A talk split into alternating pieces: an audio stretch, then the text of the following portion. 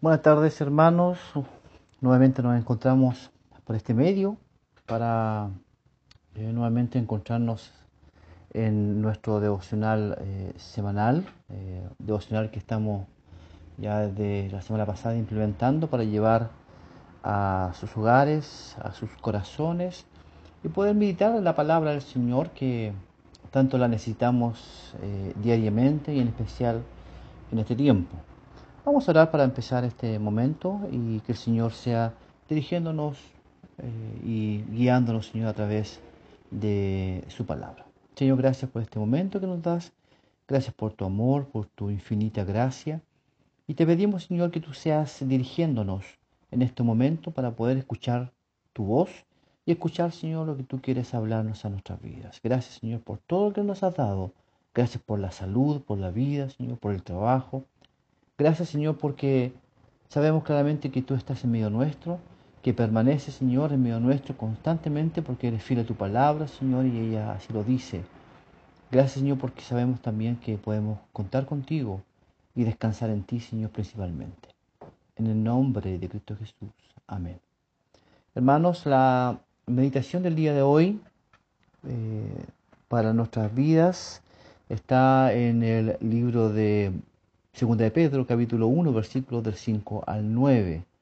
Y mm, lo voy a leer para que lo podamos tener ahí presente en nuestras mentes y bueno, si ustedes también quieren leerlo en sus Biblias o dispositivo electrónico, lo pueden hacer obviamente también. Dice así, segunda de Pedro 1, del 5 al 9.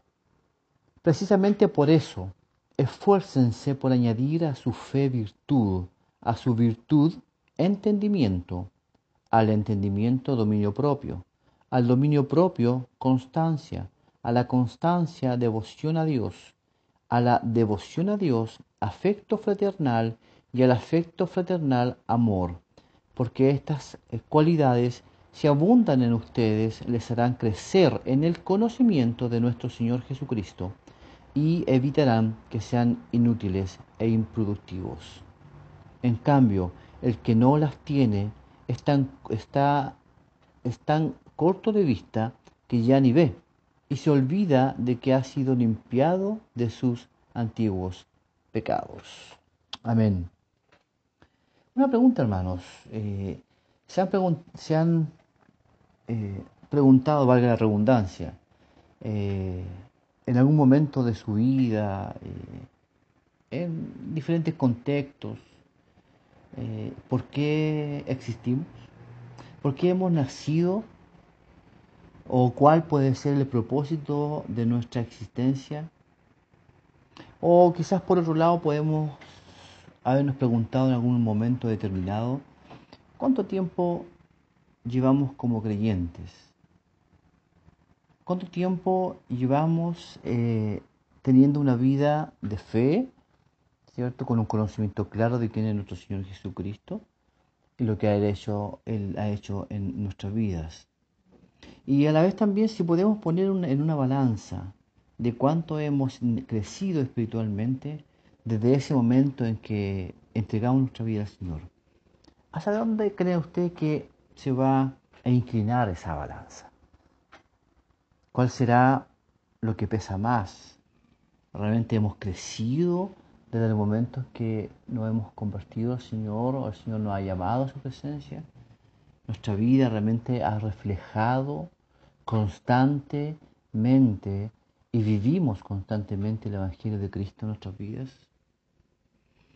Eh, hay muchas cosas que eh, nosotros como, a nosotros como creyentes nos caracterizan. Hay muchas cosas que en nuestra vida eh, cotidiana nos muestran quiénes somos, y si lo podemos decir en, dos palabras, eh, hay muchas formas en las cuales eh, mostramos al mundo, a aquellos que nos rodean, cuál es nuestra identidad, eh, de dónde provenimos, qué ha pasado con nuestra vida.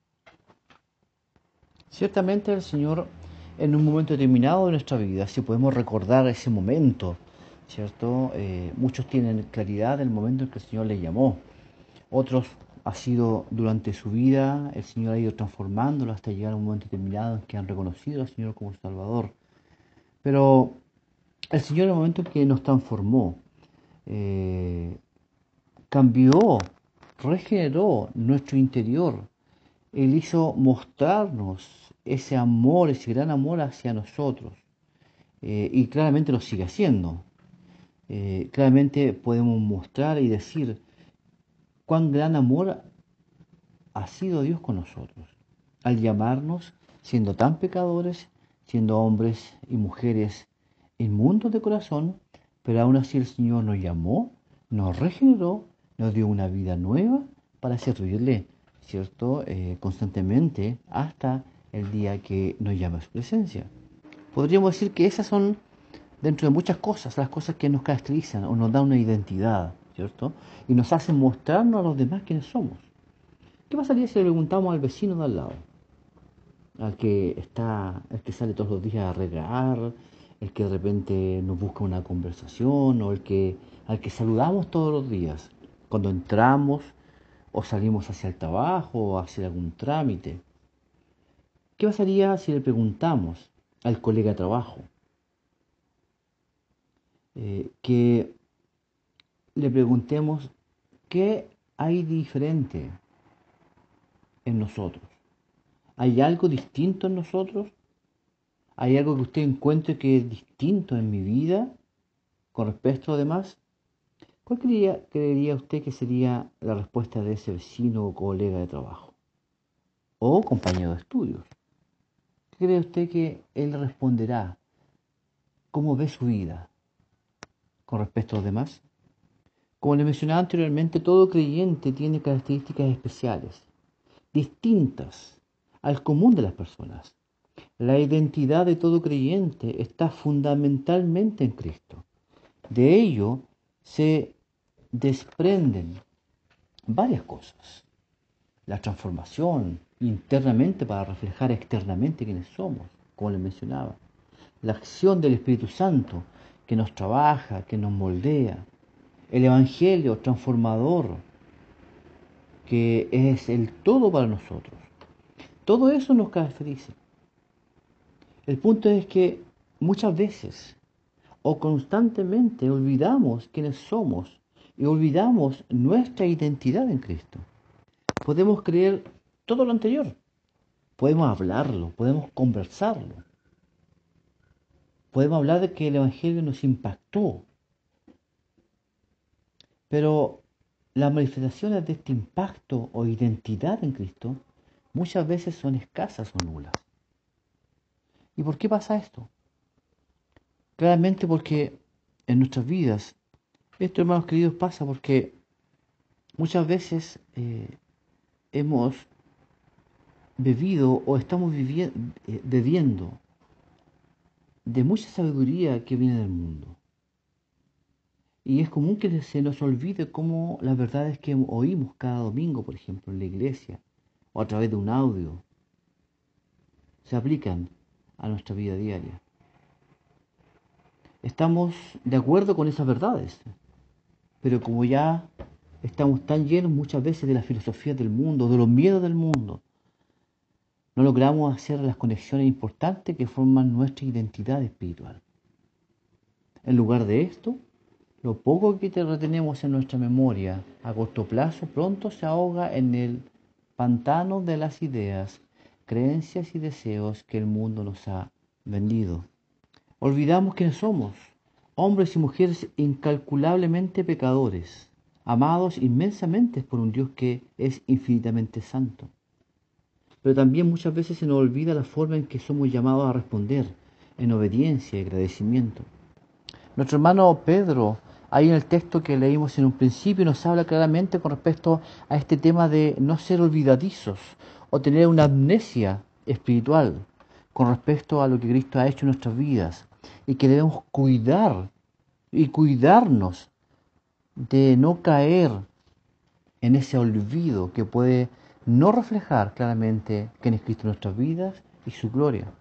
El texto nos habla, dice, precisamente por eso esfuércense por añadir varias cosas en nuestra vida, en las cuales deben hacernos crecer en el conocimiento verdadero de quién es nuestro Señor, para vivir una vida constante, permanente, unidos a Él, y no olvidarnos de quiénes somos, de quién nos llamó y de dónde nos rescató.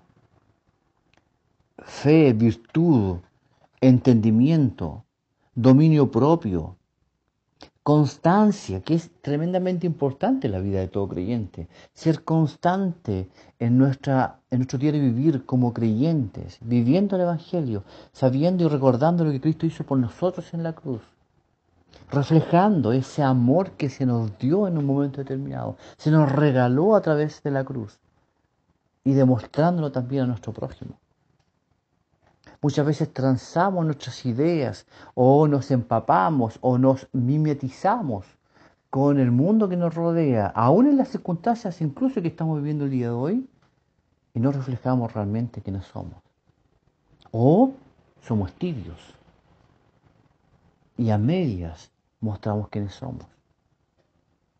No porque seamos creyentes en el Señor, no porque hayamos sido realmente transformados, porque ciertamente lo hemos sido, no podemos menospreciar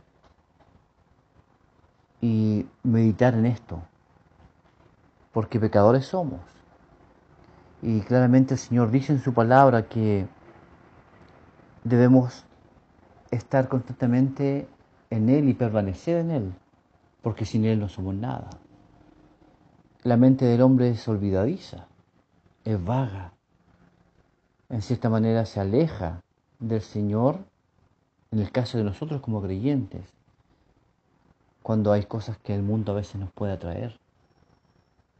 Y no podemos alejarnos de esa realidad. No podemos vivir una burbuja. Y es por eso que nuestro hermano Pedro nos habla al respecto. Constantes para tener crecimiento en el conocimiento de nuestro Señor Jesucristo. Y dice, para evitar que seamos inútiles e improductivos debemos ser útiles y productivos en lo que se refiere al Evangelio y a las verdades que hay en nuestra vida. El reflejar lo que Él hizo por nosotros, lo que nos transformó, cómo vivimos ahora en comparación con lo que vivíamos anteriormente, es lo que debemos reflejar y no olvidar. No podemos claramente quizás olvidar el pasado, pero sí podemos sacar de él cosas buenas y podemos dar testimonio de lo que el Señor ha hecho en nuestras vidas cuando estábamos sin Él. Claramente el texto nos habla de que a cada una de estas eh, características y frutos debemos añadir una porción de cada una de esas. A la fe, virtud, virtud, entendimiento, entendimiento, dominio propio, dominio propio, constancia, constancia, devoción a Dios. Devoción a Dios es una vida constante en intimidad con Dios, en buscarle. Y especialmente en lo que se refiere al afecto fraternal, que está incluido el amor. Claramente lo dice el texto ahí. El amor fraternal caracteriza claramente la vida del creyente el amor al prójimo, un amor que no brota de nosotros mismos, porque nosotros somos incapaces por nuestros propios medios de dar amor. Dios, que nos dio el amor máximo, maravilloso a través de su Hijo Jesucristo, nos mostró ese amor porque nos amó primero. Y ese amor mora en nosotros para que nosotros también demos de ese amor hacia aquellos que nos rodean. Y el texto nos dice que aquellos que tienen la vista corta, dice, que ya no ven y se olvidan de que han sido limpiados de sus antiguos pecados, son aquellos que realmente no están permaneciendo en Él. El que no tiene estos frutos, el que está lejos de Él. Y y, seamos sinceros, hermanos queridos, muchas veces eh, el alejarse, y hemos visto quizás a creyentes que se han alejado del Evangelio, que estos frutos no permanecen en ellos, que no lo hacen fructificar, dar más fruto. Sus mentes se vuelven mentes que se olvidan de quiénes son, y pasan a ser inútiles y improductivos en el reino de Dios en esta tierra. Porque su vida es corta. Y no se olvida, y se olvidan cómo el Señor los rescató y perdonó sus pecados. Hermanos queridos, que el Señor nos bendiga y claramente nos ayude a poder entender la verdad del Evangelio, a no olvidarnos quiénes somos, de dónde venimos, quién nos rescató y quién claramente mora en nuestras vidas para su gloria. Que el Señor nos bendiga.